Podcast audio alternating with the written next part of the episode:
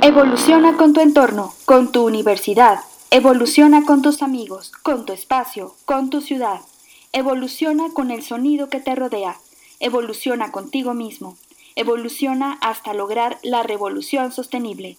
Una coproducción de la Dirección de Radio y Televisión y la Agenda Ambiental de la Universidad Autónoma de San Luis Potosí.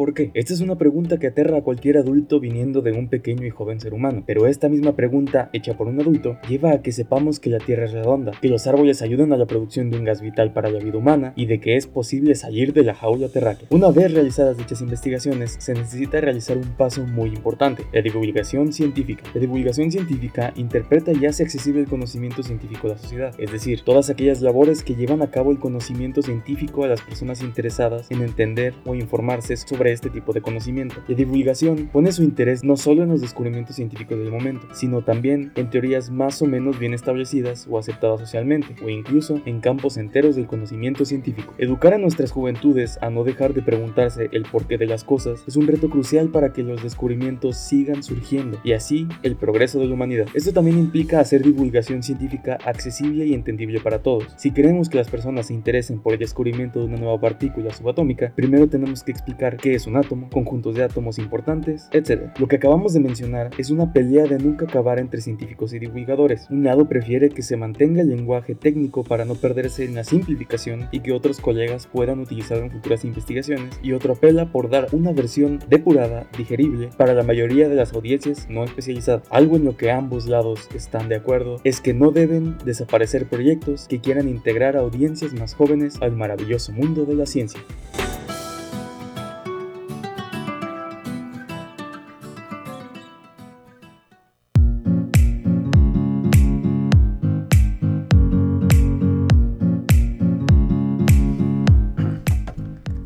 Comenzamos la revolución sostenible de este 16 de febrero de 2022, programa número 65 en esta producción de la Dirección de Radio y Televisión con la Agenda Ambiental de la Universidad Autónoma de San Luis Potosí. La Radio Universidad están eh, las cabinas de transmisión acá en Arista 245, en la zona centro de esta bellísima capital de nuestro estado, de la cual estamos muy orgullosos, capital colonial. Y también estamos allá en Matehuala, un poquito al norte de la capital, rumbo a la zona más desértica, allá en el campus Coara, que es el campus del municipio de Matehuala, de nuestra universidad en el 91.9 FM, por allá, aquí 88.5, si están aquí cerca de la capital del estado, 826-1347, bueno, 444-826-1347. En la capital nos pueden marcar. Tenemos a Ángel que le eh, agradecemos allá en cabina, en los controles.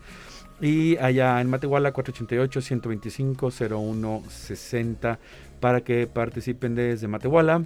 Y eh, necesitamos invitar gente de Matehuala, ¿no? Este, que vengan para acá para que este, profes, alumnos, proyectos, gente, no soy muy conocedor de Matehuala, pero estaría interesante eh, que, venga gente que viva o que colabore mucho en diferentes proyectos que hay en esta zona del altiplano potosino. ¿Qué más tenemos? redes sociales, ¿no? Agenda Ambiental USLP, Facebook, Twitter, Instagram y TikTok. Este, y mm, déjame ver qué más, pues nada más. Ah, bueno, el Facebook ahí está muy fácil, nos mandan ahí algún mensajito este, nos hacen algún comentario. Y como siempre, en estos temas de sostenibilidad, que es eh, el objetivo de, este, de esta revolución, que logremos esta revolución sostenible, em, escudriñar, eh, plantear, eh, revisar cada uno de los siete objetivos de, desarrollo sostenible para que desde nuestra disciplina, desde el trabajo que tengamos, nuestro expertise, dicen algunos, podamos aportar hacia el desarrollo, que como he dicho en varios foros, es el único desarrollo que existe, el desarrollo sostenible es el único, no hay diferentes desarrollos, tenemos que comprender, en este caso, eh, como hemos conceptualizado después de décadas en todo el mundo, los 17 Objetivos de Desarrollo Sostenible que nos ayudan a lograr este desarrollo buscado por todos y cuyo único objetivo es el bienestar, el bienestar de la gente, y obviamente en equilibrio bueno o en, o en este pues en equilibrio bueno es difícil si son físicos me van a regañar porque dije equilibrio, pero en concordancia y en acompañamiento en conjunto con todos los recursos naturales. Vámonos a sí, vámonos a la trinchera.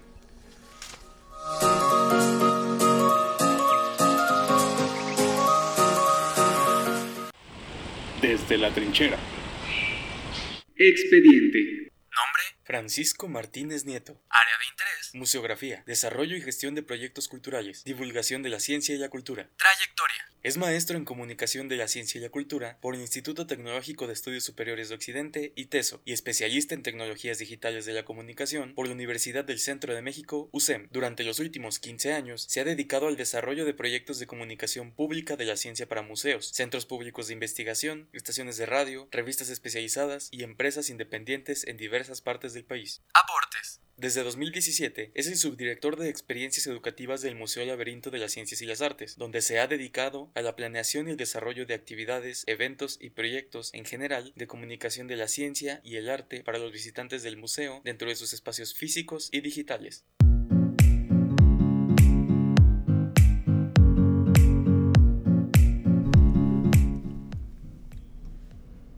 Y estamos ya en cabina, como escucharon, con Francisco. ¿Cómo estás? ¿Qué tal, Marcos? Pues bien, bien, muchas gracias. Este, agradecido por, por la invitación y por la oportunidad de, platicar de algunas cosas que, que estamos haciendo en, el museo.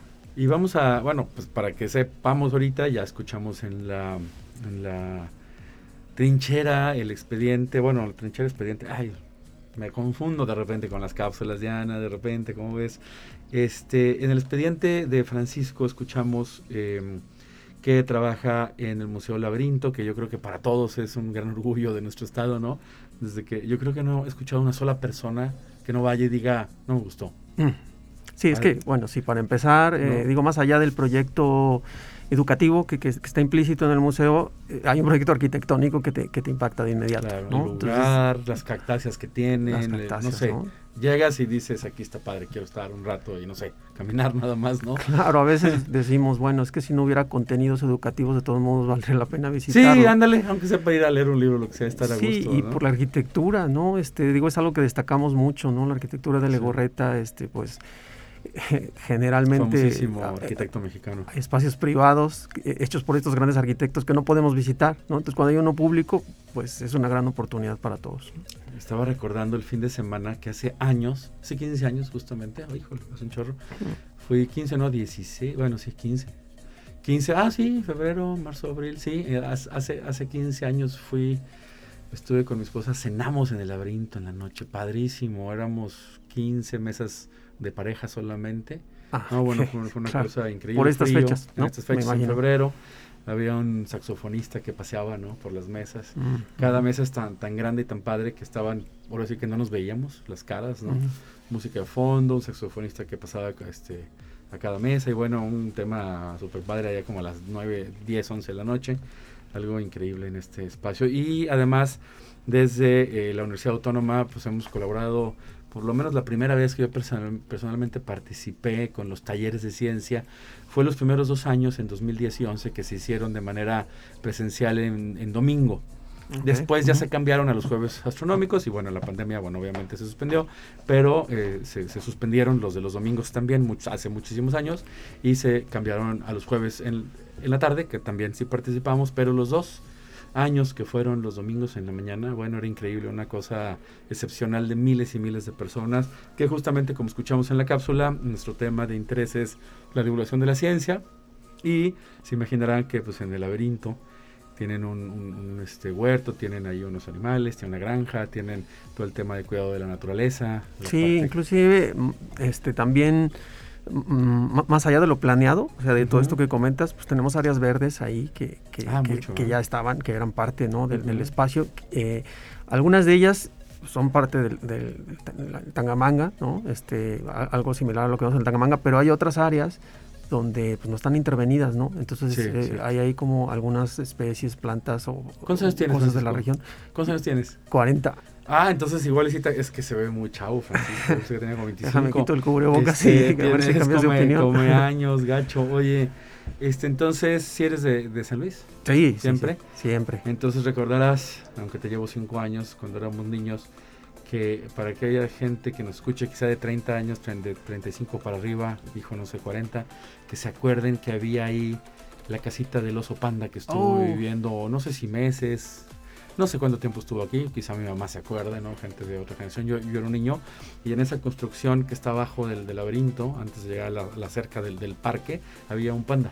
Bueno, no sé si exactamente ahí, pero recuerdo que alguna vez fui de, visita cuando era niño a esa zona y bueno, pues hay algunos recuerdos de la niñez. El, eh, sí, es que esa es una historia que nos cuentan mucho personas, bueno, más grandes que, que, visitan el museo y que recuerdan lo que había antes, porque pues era un, espacio donde la gente se iba pues, a caminar, a hacer un senderismo que ahora le llamamos, pero pues era el paseo.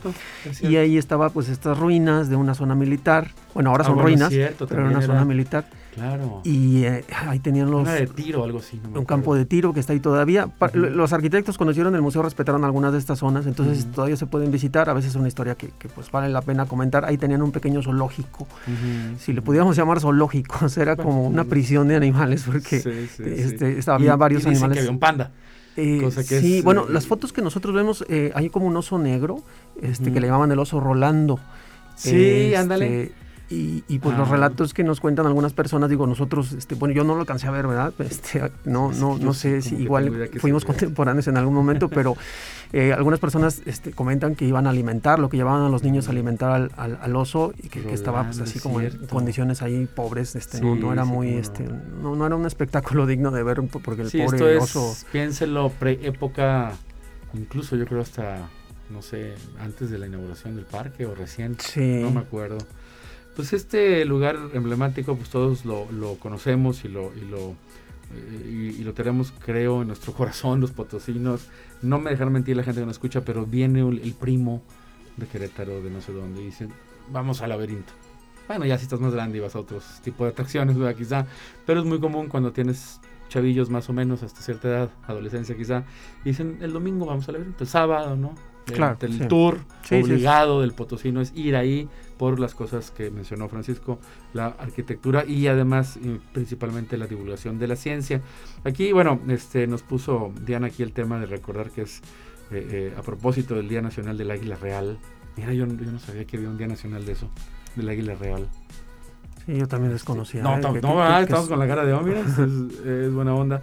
Y pues en el laberinto se promueve mucho este, ha habido películas de ballenas, de dinosaurios, de especies, de muchas cosas, ¿no? Sí, sí, sí. Hablando de, películas, por ejemplo, ahora tenemos una del Pacífico, ¿no? ah, qué este, Y se habla o sea, del Océano Pacífico. Del Océano Pacífico, pero sobre todo, sobre todo estas, estas áreas, este, estas islas que están como cerca de de la Polinesia, donde hubo pruebas nucleares este, pues, durante la Guerra Fría eh, atolones que ya ves que fueron devastados y que ahora son áreas protegidas eh, y se habla pues de, las especies que viven ahí, ¿no? Albatros y otro, otro tipo de, especies que, habitan estas zonas, este, pues dándonos cuenta de pues qué pasó después de, la devastación este, que sufrió esta zona pues durante décadas, ¿no? Con, bombas nucleares este, y muchas pruebas por ahí también estaba el, eh, me parece que el atolón de Mururoa y estas cosas que en los noventas este, se hablaba mucho de eso.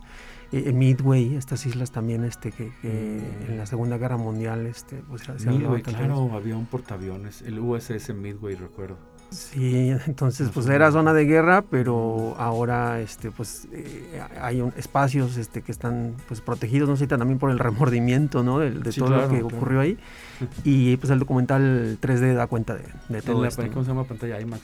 Eh, pues es una pantalla 3D. Ah, de 3D. es una pantalla 3D con lentes, este, pues como las del cine. ballenas y diferentes cosas. Ballenas, sí, sí ha habido. ¿Recuerdas cuándo se fundó el laberinto? Sí, de 2008. 2008. 2008, septiembre. 8, 18, 24 años.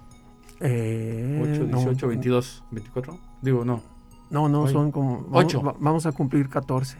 Perdón. 2008. 24, 8, 2008, no 98, claro, 14 años. Sí. Ah, 14 años, mira. Sí, sí, sí, pues este, pues me parece muy reciente, ¿no? Pero en realidad pues ya pasó un rato.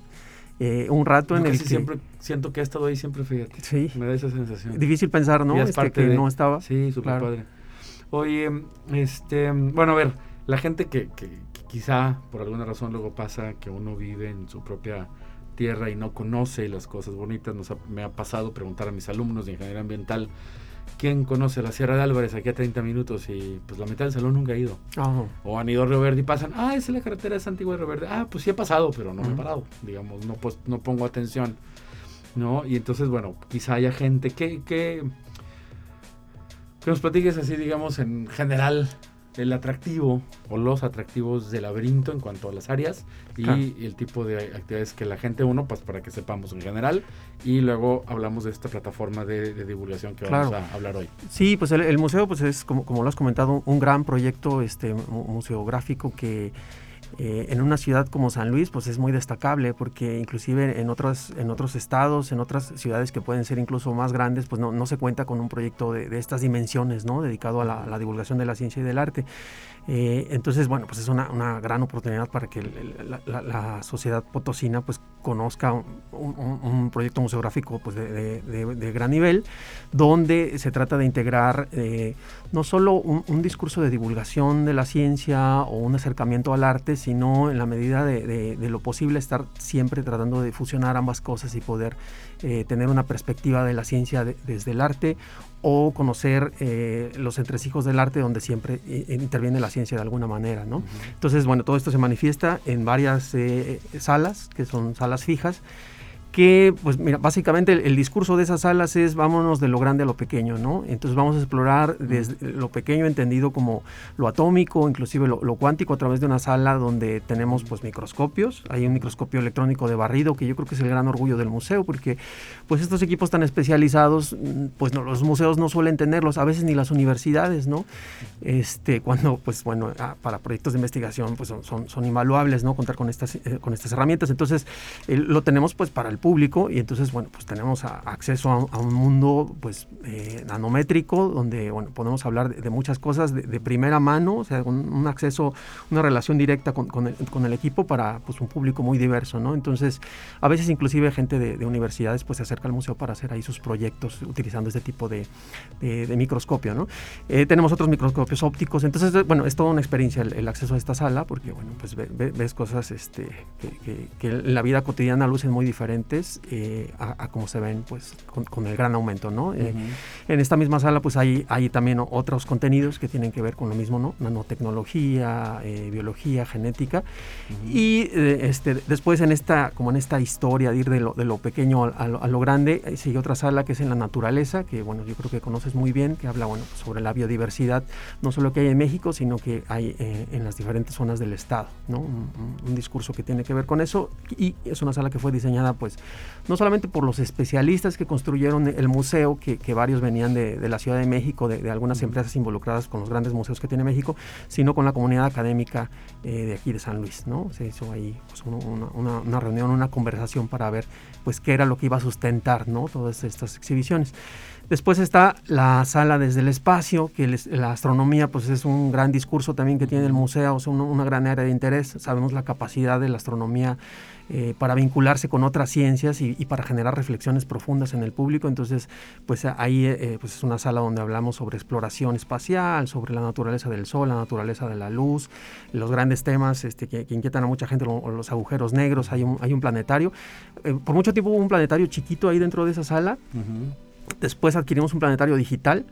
Eh, ahora por cuestiones de, contingencia sanitaria pues no, lo estamos utilizando. Esperemos que en breve podamos este, eh, tener el planetario digital otra vez funcionando y donde pues bueno también es una, experiencia porque es una pantalla pues de 360 grados para simular el cielo. ¿no? A los niños les contamos pues miren es que aquí, aquí, afuera es de día pero acá adentro vamos a tener una noche este, muy rápida porque vamos a ver las estrellas que se van a ver durante la noche. Lo utilizamos nosotros sobre todo como una guía eh, para que eh, la experiencia se extienda, que es uno de los propósitos de los museos, que la experiencia no se quede en el museo, sino que eso que tuvo acceso el visitante, el público, cuando salga, cuando esté en su casa, cuando esté en, sus espacios cotidianos o en, otro tipo de espacios, recuerde esa información y, le nutra eh, su experiencia en el mundo. En este caso, observa las estrellas en el planetario, tiene una idea de los nombres de las constelaciones, de los fenómenos que hay en este momento en el cielo y esa noche en su casa, en su intimidad, con su familia, pues voltear la, vista al cielo y, ver las estrellas, ¿no? Y entonces, pues si, eso ocurre, no sabemos, ah, eh, seguramente ocurre,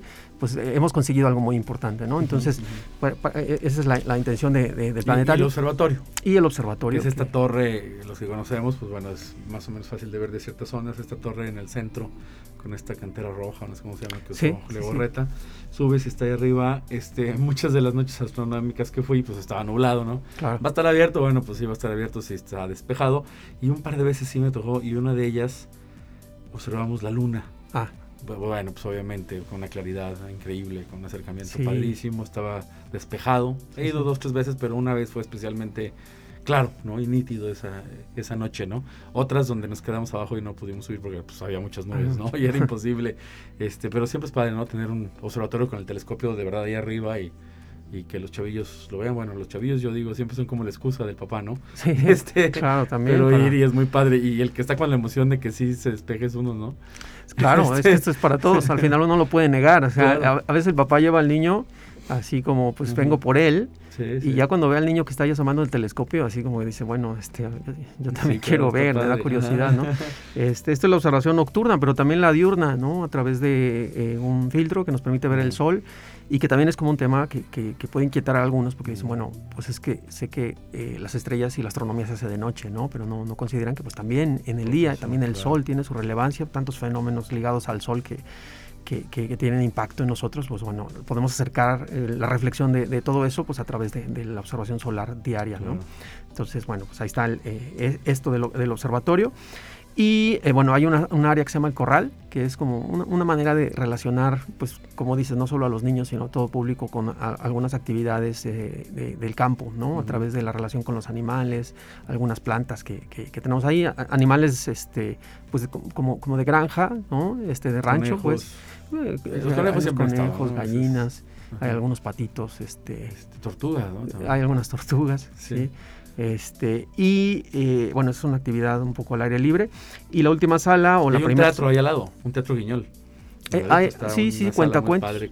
Cuentacuentos que ahora eh, el, espacio eh, se está usando también como galería artística. Ah. Este, porque bueno, hay una intención de reforzar la parte artística, porque a veces este, pasamos por alto que es Museo de las Ciencias, el, el de las Ciencias y las Artes, ¿no? Entonces toda esta parte artística, pues también tenemos que abrir espacios, ¿no? Este, para lo que el arte nos, nos, ofrece, nos hace pensar, ¿no?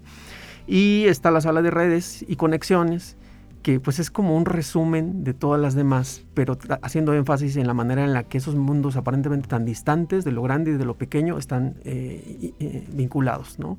Están interrelacionados profundamente. Entonces, esta sala ofrece como esa idea de pensar que no hay nada aislado realmente, ¿no? y bueno, eh, a veces pasamos por alto un poquito, pero está la tienda, Ah, y la tienda está padre porque luego estamos buscando en el regalito para el sobrino, el amiguito, ¿no? Y, hay cosas bastante padres, bastante monas, como dicen, ¿no? Coquetas, ¿no? Luego, este, muy atractivas, que pues, no sé qué arma del dinosaurio, este, no, no, sé, no ahorita no recuerdo algunas tazas que he ido ya a comprar con alusiones científicas casi siempre, ¿no? Naturales, de dinosaurios principalmente, estrellas y es una tienda muy, muy padre y una cafetería. Bueno, en temas de pandemia, pues bueno, obviamente me imagino que no se ha usado, pero pues no sé si ya se va a reactivar o, sí, está, ya está. Está funcionando ya. ya, ya está y eso también pues da un momento ahí como para el descanso y la convivencia. También fiestas, ¿no? Yo recuerdo... Fiestas infantiles, fiestas infantiles, ¿no? Que hay este combo de pagar y irte ahí con se organiza ahí una fiesta, etcétera, ¿no? Y pues yo digo, está mucho más padre que irte a las, a las maquinitas. Sí, sí, sí, porque cuando no digo que son muy atractivas las, las maquinitas, pero aquí tienen todo un tema de actividad diversa. Sí, sí, porque eh, generalmente, por ejemplo, si hay una fiesta, pues decimos, bueno, ok, vamos a hacer una fiesta, pero somos museo, entonces vamos a ofrecerles también una experiencia de aprendizaje o reflexión en relación con los temas del museo. Y entonces nos dicen, bueno, es que a mi, a mi niño le gustan los dinosaurios, entonces hacemos algo de dinosaurios. A mi niño le gustan las plantas, pues vamos a explorar las plantas, la astronomía, sale alguien disfrazado de astronauta, ¿no? Entonces se trata de ofrecer este, pues, e, e, ese contenido, es como a veces un pretexto la fiesta para nosotros, ¿verdad? Para poder ir más allá. Claro, claro, 20, 30 chavos ahí, padre. Y sabes, las temporales. Ah, las, ah, bueno, las salas temporales, ahí donde está el Jico ese afuera. Sí. Que, que yo fui, ay, híjole, la que me impactó mucho fue la, del cuerpo humano. Ah, sí, Body Ay, híjole, no manches. sí, sin duda la más exitosa que, hemos tenido. No toda la gente pudo, este, hubo gente que yo conocí que, que no pudo. que no pudo acceder. Porque sí, no, no, no, así de que ya, ya, ya suficiente vi dos y así como que se sacaron de onda y se ah. salieron, ¿no? Ah, vaya, por eso sí, que, no, pudieron, porque es impactante, ¿no? Ver el pulmón así, este, pues, original ahí. Plastinado con esa Plastinado, como se llame, pero que sabes que viene de un pulmón real. Y real. está ahí, no sé cómo se hizo esa técnica, y fue mucho, mucho impacto, ¿no? Oye, y bueno, ya estamos a punto de irnos a, corte, pero recordemos que también hay una sala para bebitos. Sí, tras los colores. Que se los voy a decir cuando mis chavillos estaban y todavía los, los dejaban entrar. Cuando ya no me los dejaban entrar, nos pusimos muy tristes por la edad y a la altura ya no daba. Pero bueno, para nosotros también era de las áreas más divertidas. Sí, seguro. Menos atención y más juego, digamos, estaba más interactivo. Esa y es una sala brutal, ¿no? Sí, sí, es una, una, sala ¿Hasta que, entran? ¿Tres, cuatro años de edad? Hasta los menores de, de seis años. ¿De seis? ¿Menores de seis? Sí. Ah, bueno, pues lleguen los que no han ido con los chavillos. Aprovechen antes de que, el tiempo se va rápido. Padrísimo. Y, andan solos, no hay nada con lo que se peguen, se pueden aventar por todos lados y bueno, se la pasan bien padre. Estamos platicando con Francisco Martínez Nieto del Museo Laberinto de las Ciencias y las Artes de San Luis Potosí. Le mandamos un saludo a la nueva directora, Marcela González Herrera que ya a través del conducto de Francisco vamos a invitarla para que nos platique de los nuevos planes y perspectivas del eh, queridísimo Museo Laberinto. Soy Marcos Algarra Siller, regresamos.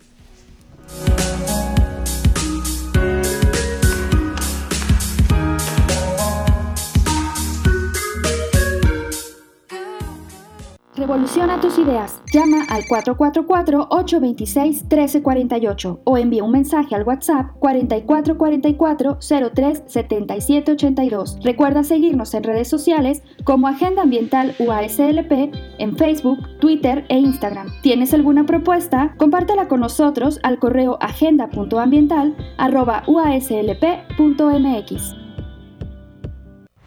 Si has llegado hasta aquí, danos tres minutos. Regresamos después del corte. Ah, ¿sigues con nosotros? Acompáñenos en esta revolución sostenible. Noticias del Frente.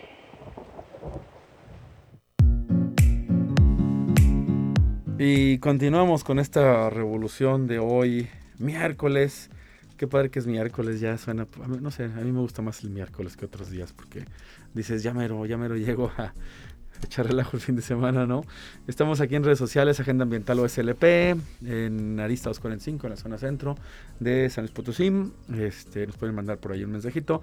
Temas eh, alrededor de la sostenibilidad, algunos, eh, como hemos eh, explicado y tratado de ahondar, la sostenibilidad no es nada más la parte ambiental como la conocemos, o sea, la parte de lo verde, como le llaman muchos, el cuidado de los residuos, de, bueno, perdón, de, los recursos naturales, el manejo de residuos, etcétera, sino también este, pues todos los elementos de los siete objetivos de desarrollo sostenible, pues desde el bienestar de la población que tiene que ver con las desigualdades, con el hambre, con la salud, con, con la igualdad de género y bueno, tantas cosas este, tan importantes para el desarrollo de una, de una sociedad. Eh, ahorita lo que platicamos, ahorita en un par de, minutos más vamos a, digamos, hoy eh, eh, Francisco, invitado del Laberinto, Museo Laberinto de las Ciencias y las Artes de San Luis, pues en realidad es un espacio donde promueve muchas cosas, no solamente lo que ya nos platicó en el bloque anterior, hay cosas muy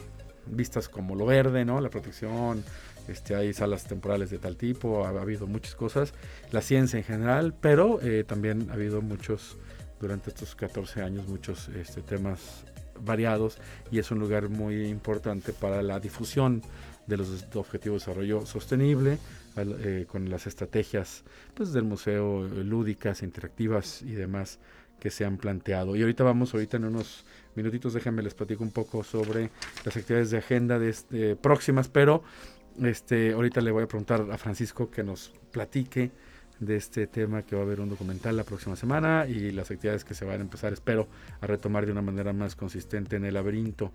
Em, ¿Qué pasó ahorita pronto? Ah, pues el 12, el sábado 12 tuvimos el primer Unitrueque. Llamó mucho la atención, fíjense, este, nos gustó mucho que en dos, tres días habíamos tenido 25, eh, no, 30 mil vistas en el anuncio de la página web en la página Facebook, perdón, de Agenda Ambiental OSLP al cartel con eh, eh, la invitación y la, explicación, digamos, de esta actividad del Unitrueque. Este fue en el jardín de eh, T de la Facultad de Ingeniería y en el campus de Zona Universitaria Poniente, que es donde nació el Unihuerto en el 2012 de manera informal, 2013 ya con la formalidad de los convenios respectivos y pues bueno, vamos a intentar hacerlo en este caso el, el 12 de marzo, que también coincide en, sábado, me parece. Y em, ya como una estrategia que estamos lanzando para hacer los primeros intentos de economía circular desde la Universidad Autónoma. Eh, en este caso es una actividad abierta al público en general y habrá otros eh, temas que vamos a ir desarrollando con las tecnologías de la información para promover la economía circular al interior de la comunidad universitaria. Ahí Ángel va a poder decir tengo una cachucha roja que dice Hurley y la quiero cambiar, ¿no? Entonces va al trueque y la cambia porque pues, ya no le gustó, lo que sea.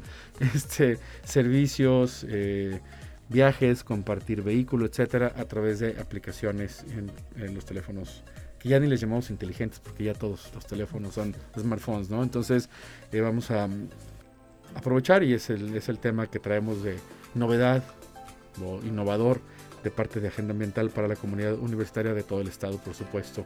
El espacio de consumo responsable, mm, este miércoles 23 de febrero, zona poniente como siempre, facultades de estomatología. Y el jueves, el día siguiente, jueves 24, en la Facultad de Ciencias de la Comunicación, acá en Lomas Cuarta me parece que es, acá donde hay, atrás donde hay un hotel y unas agencias de coche y demás, bueno, ahí cerquita está la Facultad de Ciencias de la Comunicación sobre la carretera.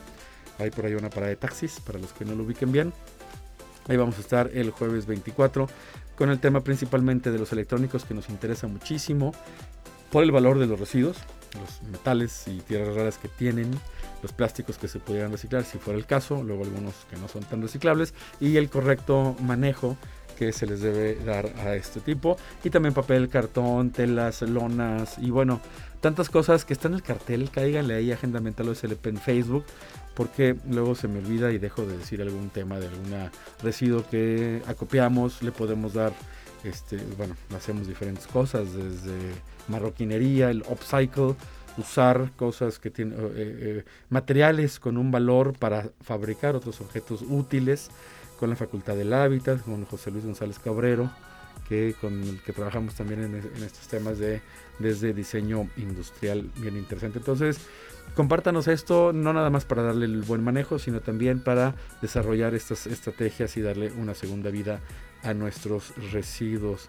Y fíjense que el curso taller Unihuerto en Casa, que es la segunda edición, tiene valor curricular, constancia, firmada por la Rectoría y Secretaría Académica, con valor curricular por toda la, digamos, por el número de horas, este, por los trabajos, eh, por la asistencia.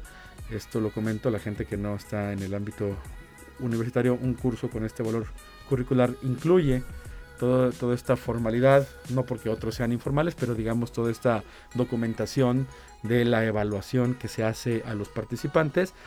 Estudiantes de cualquier carrera, algunas de las facultades o algunas de las licenciaturas en nuestra universidad, que ya son 102 licenciaturas, eh, tienen la modalidad de que, o, o, más bien el requisito de que cumplan alguna actividad digamos, extracurricular de su, de su disciplina, digamos, ¿no? En Derecho creo que ya lo tienen, en la de Ingeniería todas las carreras tienen eso, algunas otras facultades piden y dicen tienes que cumplir dos, cuatro o seis créditos de alguna materia eh, que tenga que ver con divulgación de la ciencia, con arte a veces, con deportes incluso, y son, en ingeniería son dos materias que se tienen que hacer dos veces durante la vida académica de los estudiantes, los y las estudiantes, y eh, pues bueno, este taller tiene este valor curricular para cualquiera de las carreras o simplemente con un curso de actualización continua de profesores eh, de tiempo completo, horas clase, eh, administrativos de cualquier nivel y de cualquier tipo de plaza de nuestra universidad, de externos también.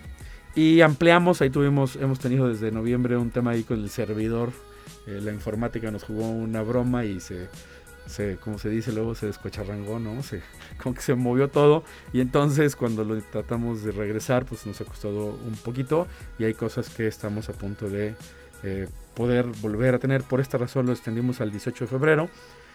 O sea, ya mero estamos a 16, ¿verdad? Entonces, en un par de días más, 16, 18, eh, cerramos las inscripciones. Está el cartel ahí en el Facebook que les mencioné de Agenda Ambiental. Viene el correo electrónico. Este, hay gente que sí se ha podido inscribir mediante la plataforma, inténtenle. Hay navegadores que de repente son los que tienen bronca y si no mandan un correo al que está indicado en el cartel para que los inscribamos. El año pasado se nos se, se llenó, pero más que se llenó, pues tuvimos que emplear la capacidad por la cantidad de gente y este año pues creo que estamos en las mismas ahora. Entonces, pero bueno, con mucho gusto nos gustaría que fuera más gente todavía que el año pasado. Y, ah, bueno, esto es bien importante, híjole, esto es una onda que anuncio cada año con mucho gusto. La semana pasada dije algo, me parece, la maestría interdisciplinaria en ciudades sostenibles, y MAREC, eh, que es de su nombre en inglés, Interdisciplinary Masters on Resource Efficient Cities. Es una maestría que inauguramos eh, la Universidad Autónoma de San Luis la Universidad de eh, Ain Shams en el Cairo, Egipto, Tehakon en Alemania, eh, Kenyatta University en Indonesia y la, eh, perdón, Kenyatta University en Kenia, en la capital Nairobi, y la Universidad de Gas Llamada en Indonesia. Eh, inauguramos esta maestría en 2017 en Egipto, la primera generación fue en Egipto, ellos ya van 17, 18, 19, 20, 21, 22, ¡ay, joder! Van por la sexta generación, aquí en San Luis vamos por la tercera, arrancamos en octubre del 2020, tenemos y fuimos aceptados en el Padrón Nacional de Posgrados de Calidad de CONACYT PNPC. Esto significa que los chicos que entren y tengan un promedio de 7.8 para arriba y que estén titulados tienen eh, opción el CONACID los va a evaluar, pero generalmente sale bien para que tengan una beca que es aproximadamente 12 mil, 13 mil pesos mensuales, que es pues para así como dicen, para sus chuchulucos, es una palabra de los abuelitos yo creo, para que se lo gasten en lo que necesiten, ya algunos viven solos, algunos tienen que hacer sus gastos de, manutención y esto nos permite eh, que hagan una maestría de, tiempo completo y que se concentren en su investigación. Ahí está ambiental.slp.mx, diagonal IMAREC y también ambiental.clb.mx, diagonal PMPCA, que es el posgrado multidisciplinario en ciencias ambientales, que también está abierta la convocatoria para maestría y doctorado. Y en ambos vienen los, la documentación que les pedimos. Se pueden titular, chavos, ¿eh? en Derecho ya se abrió. Acaban de aceptar en Derecho. Me dio mucho gusto eh, saber esto hace un par de días, gracias a la doctora Violeta Méndez Carlo, de la Facultad de Derecho, coordinadora de la licenciatura, que eh, logramos, me invitó a a, digamos, dar los argumentos en la Facultad de Derecho para la aceptación de que los chicos que estudian Derecho en la Facultad de Ingeniería todos y en la Facultad del Hábitat, los estudiantes pueden no titularse de la carrera, inscribirse con el promedio necesario a la maestría, a esta maestría, y después de un semestre o un año, dependiendo de las reglas de su facultad, titularse por haber cursado una parte de la maestría. Entonces matan dos pájaros de un tiro. Empiezan a trabajar ya en la maestría, la adelantan un semestre un año, se titulan, pueden obtener beca CONACYT en el momento en que tengan el título y terminan la maestría ya nada más con menos tiempo porque ya empezaron y ya la llevan de gala, digamos, ¿no? Entonces creo que es un atractivo bastante bueno, este, porque si se necesita tener un ingreso, no podemos vivir de aire, no se vive de la buena fe y de las ganas nada más de hacer ciencia, necesitamos vivir y qué mejor que tengamos una beca para concentrarnos en lo que tenemos que hacer. Y recordemos que Goyo Leija nos invitó este, hace poquito al primer simposio nacional sobre estudios de conectividad del paisaje. Esto ser el 15 de mayo, todavía hay tiempo me parece, hay una cuota de recuperación de mil pesos para académicos y público en general de 500. Ah, está bien esto, fíjate que está bien los profes ya como quiera ya ganamos un sueldo y todo, y los estudiantes no, entonces bueno, es más barato para estudiantes. Este, búsquenla ahí en el Google, Red Mexicana de Estudios de Conectividad del Paisaje para la conservación de la biodiversidad. Red Mexicana de Estudios de Conectividad del Paisaje para la conservación de la biodiversidad. Mucha gente del área de geografía, de recursos naturales, de biología, es un tema que les interesa. Em, y pues bueno, yo creo que va a estar interesante. La hay una página www.siga con C, siga .unam.mx, promovido por la UNAM.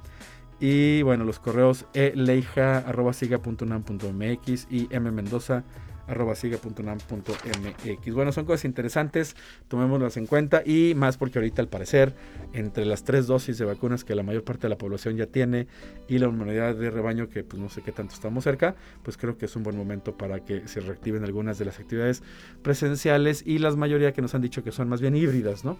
Este, hay algunas cosas que bueno se hacen de una manera para evitar tanto, pero también se promueve ya la, lo presencial para pues volver a nuestra interacción este, pues humana, ¿no? Del día al día, de, la, de juntarnos, vernos y, retomar y reconectarnos. Oye Francisco, te platicábamos ahorita en el corte sobre que yo recordaba estos jueves astronómicos antes de la pandemia.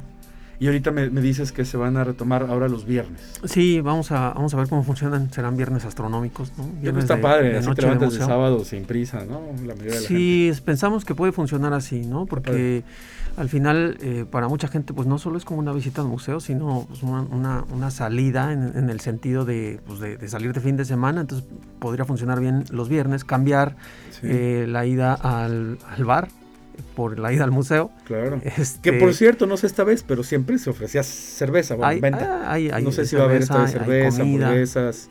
Opciones de, este, de, de, comer. Y no solo pues eso, sino eh, además la música en vivo. Oye, música, es este, cierto.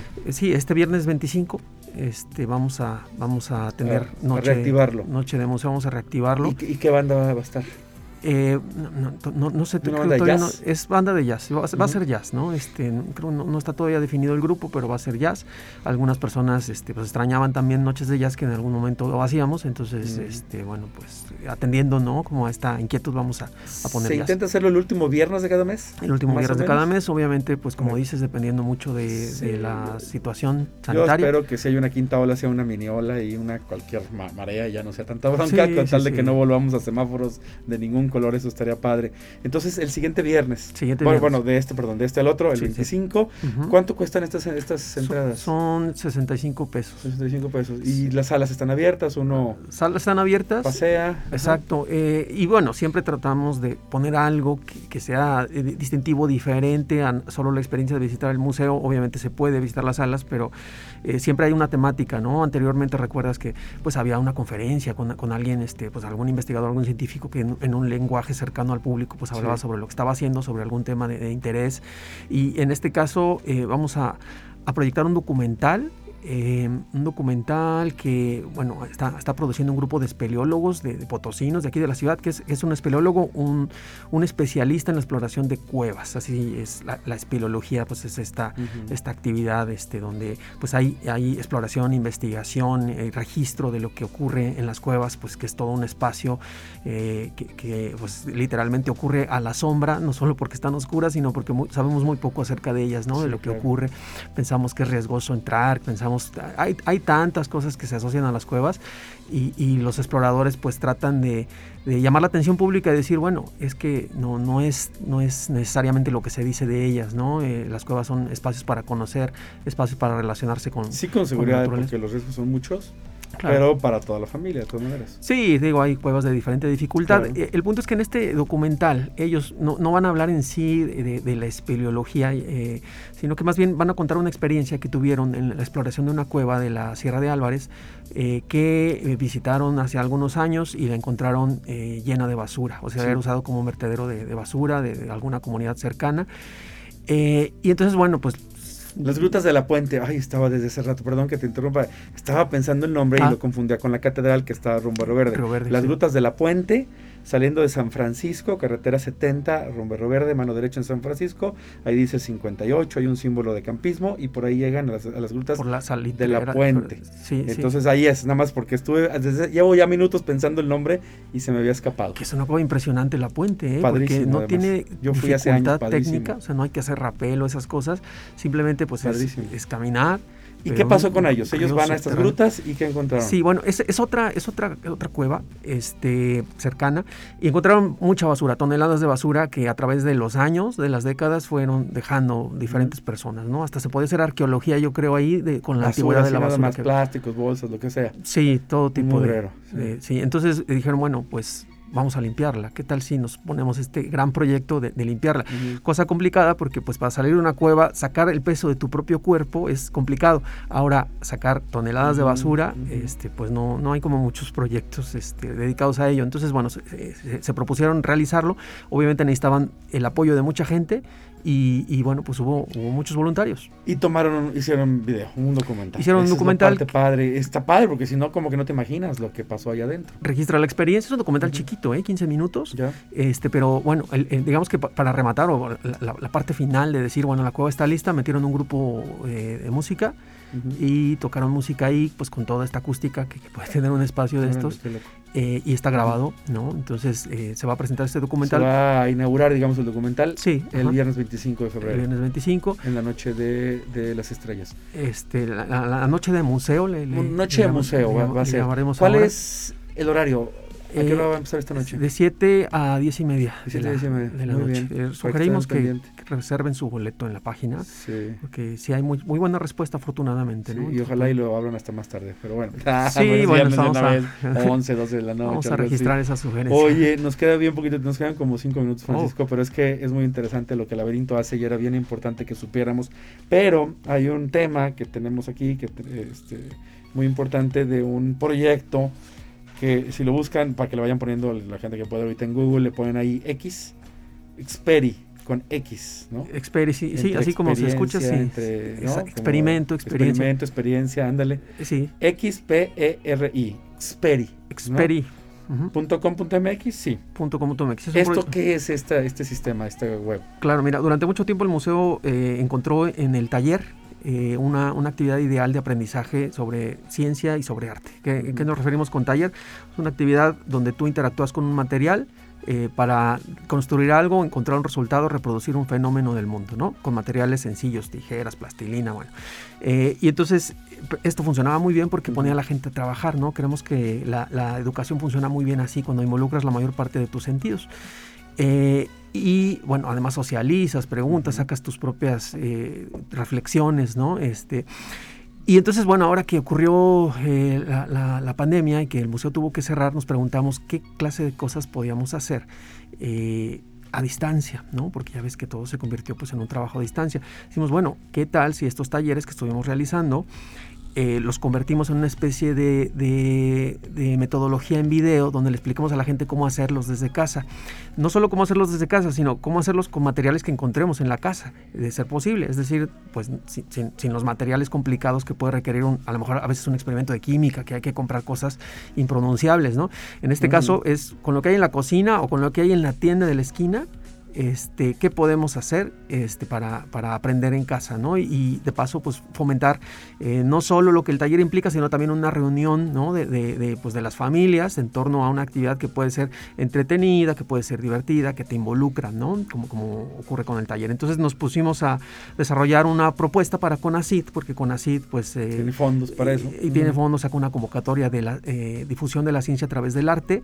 Y dijimos, bueno, pues vamos a involucrar el arte. ¿El año pasado? El año pasado. Entonces redactamos una propuesta, eh, tuvimos eh, pues bueno la, el, visto bueno de parte de CONACID para pues la para darnos el recurso para la producción, cámaras, eh, materiales, todo para para poder hacer estos talleres. propusimos hacer 80 talleres, 80 videos de talleres. 80. 80. Ya llevamos casi 70. Ay, joder. Sí, tratamos ¿Ya están todos en, en, la página web? No, los vamos subiendo poco a poco. Ah, Ahorita debe haber como unos 30, 40. Ah, muy bien. Eh, los vamos a ir subiendo eh, sobre diversos temas, ¿no? En este caso, eh, biología, arte y cultura, física, salud, química, educación ambiental, ¿no? Entonces, vamos a a estarlo subiendo poco a poco. La página, pues, experi.com.mx, pero también hay pues, un canal de YouTube donde se alojan los videos, así, Experi, Talleres Experi, lo pueden buscar. Una, un Instagram también donde se ofrece información adicional. Y bueno, esperamos que sea de utilidad eh, pues para todo público, pero con un especial énfasis en los maestros y en los alumnos de educación básica. Y sabes que también papás, sí, yo, por supuesto. Mis, chavillos, bueno, ahorita ya están más en la adolescencia, pero hace pocos años se hicieron fans en el YouTube de varios divulgadores de ciencia, afortunadamente, unos españoles muy famosos, unos hermanos, unos que serán, que hacen unos experimentos muy, muy padres en casa, y otros. Y entonces, pues veían cosas muy, muy alocadas, algunas más difíciles de hacer, pero por como quiera alguien te las, te las mostraba. Y por ejemplo, Ahorita es muy similar, nada más que ahora desde el Museo del Laberinto, con todo también un rigor entre académicos, grupos de investigación, de, divulgación. Y por ejemplo, uno que estoy viendo para que vean el, tipo de cosas que pueden encontrar, dice Francisco, cosas que puede ser desde casa. Y hay uno que, me encontré ahorita que me gusta porque suena como muy, muy exótico, que se llama extracción de ADN, ah, temas de biología, salud, cuerpo humano y química. ¿No? Su tema genética, edad, este dice que está más apto para niños mayores de 8 años, en el sentido que quizá tiene un poquito más de, complicación. Dura 30 minutos, dice aquí. Eh, hay una relación en todos los videos que me gusta mucho, que estoy aquí viendo, de los objetivos de desarrollo sostenible con cada uno de los experimentos. Sí. Justamente lo que nos interesa en Revolución Sostenible es cómo encontrar esto. En este caso, por ejemplo, se está relacionado con salud y bienestar para comprender temas que tienen que ver con el ADN. Y el videito aquí está, le das clic y se lo pueden echar con los chavillos. Ya la verdad es que los chavos ya solo saben usar computadoras, tablets desde prácticamente los 5 años de edad, entonces es muy sencillo, bueno, quizá no saben leer y escribir, pero un poquito más, es muy sencillo que tengan el acceso también hasta por su cuenta, ¿no? Este eh, a esta página del laberinto y pues nos queda un poquito más de un minuto eh, comentarles que además de la geek se da así el gato de Schrödinger, saludos a los chicos del gato de Schrödinger, fundado por exalumnos míos de ingeniería ambiental. Eso me encanta, son ambientales y teatreros. Y eso está bien locochón, me encanta. Eh, ahorita en la foto que ahí vi todavía está uno de ellos que es el fundador. Algunos quizá ahorita ya no participan tanto, pero fue fundado por tres o cuatro chicos ambientales y de otras carreras de la UNI cuando eran estudiantes. Y pues bueno, se, se clavaron. Y el MAC, Museo de Arte Contemporáneo de San Luis. Un saludo a Irma Carrillo también, a Irma perdón, dije Carrillo. Pero bueno, eh, eh, eh, este, Irma del Museo de Arte Contemporáneo y la Agenda Ambiental. Estaba yo tratando de decirles los... Ah, perdón, y el grupo Nicolás Tesla. Un saludo a Roxy, de León, y a sus chicos que participan. agenda ambiental, ¿cuántos hicimos? ¿10? ¿Algo así? Sí, 10. 10 de los talleres este, que Em, eh, cooperamos con este, con este esfuerzo de laberinto.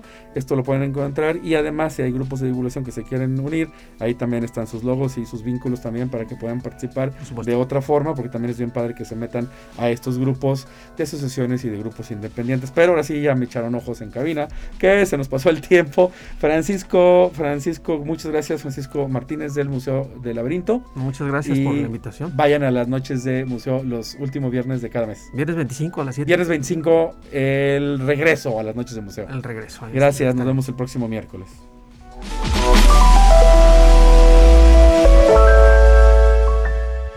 Revoluciona tus ideas. Llama al 444-826-1348 o envía un mensaje al WhatsApp 4444-037782. Recuerda seguirnos en redes sociales como Agenda Ambiental UASLP en Facebook, Twitter e Instagram. ¿Tienes alguna propuesta? Compártela con nosotros al correo agenda.ambiental.uaslp.mx. Tú Eres la promesa de una generación. Formas parte de un gran número de personas comprometidas con un mundo mejor, más justo e igualitario. Eres la solución, eres el cambio, eres la revolución sostenible. Evoluciona tu entorno. Una coproducción de la Dirección de Radio y Televisión y la Agenda Ambiental de la Universidad Autónoma de San Luis Potosí.